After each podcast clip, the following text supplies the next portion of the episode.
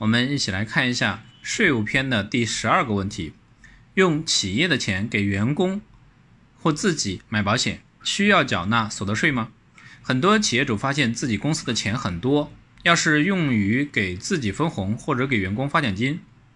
需要缴纳不少的个人所得税。于是呢，企业主就想，假如把公司的钱拿来给自己或者员工买保险，是不是就能省下不少的企业所得税呢？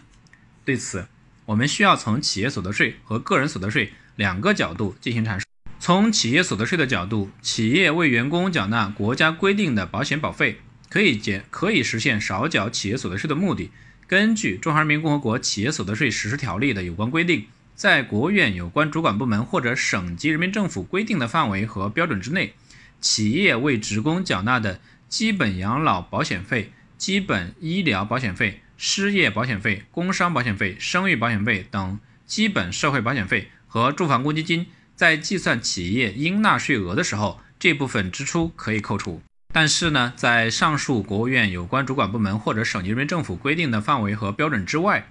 企业为投资者或者员工支付的商业保险费不得扣除税额，也就是说，在规定的范围和标准之内，为企业投资者或者说员工购买保险费、购买保险可以少缴企业所得税。从个人所得税的角度来讲，企业为员工缴纳的国家规定的保险保险保费，关于员工缴纳的部分呢，可以进行个人所得税抵扣。如果企业为员工缴纳其他的商业补充保险，需要视同个人取得收入，应缴纳个人所得税。根据国根据国家税务总局关于单位为员工支付有关保险缴纳个人所得税问题的批复（国税函二零零五三百一十八号文）的规定，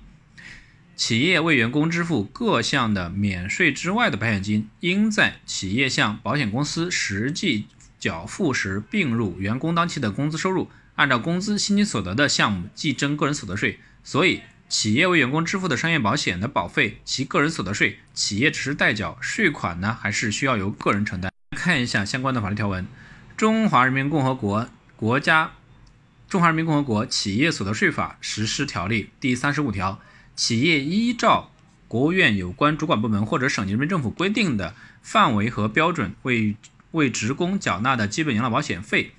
基本的医疗保险费、失业保险费、工伤保险费、生育保险费等基本社会保险费和住房公积金准予扣除。企业为投资者或者职工支付的补充养老的保险费、补充医疗保险费，在国务院财政、税务主管部门规定的范围和标准内予以准予扣准予扣除。第三十六条，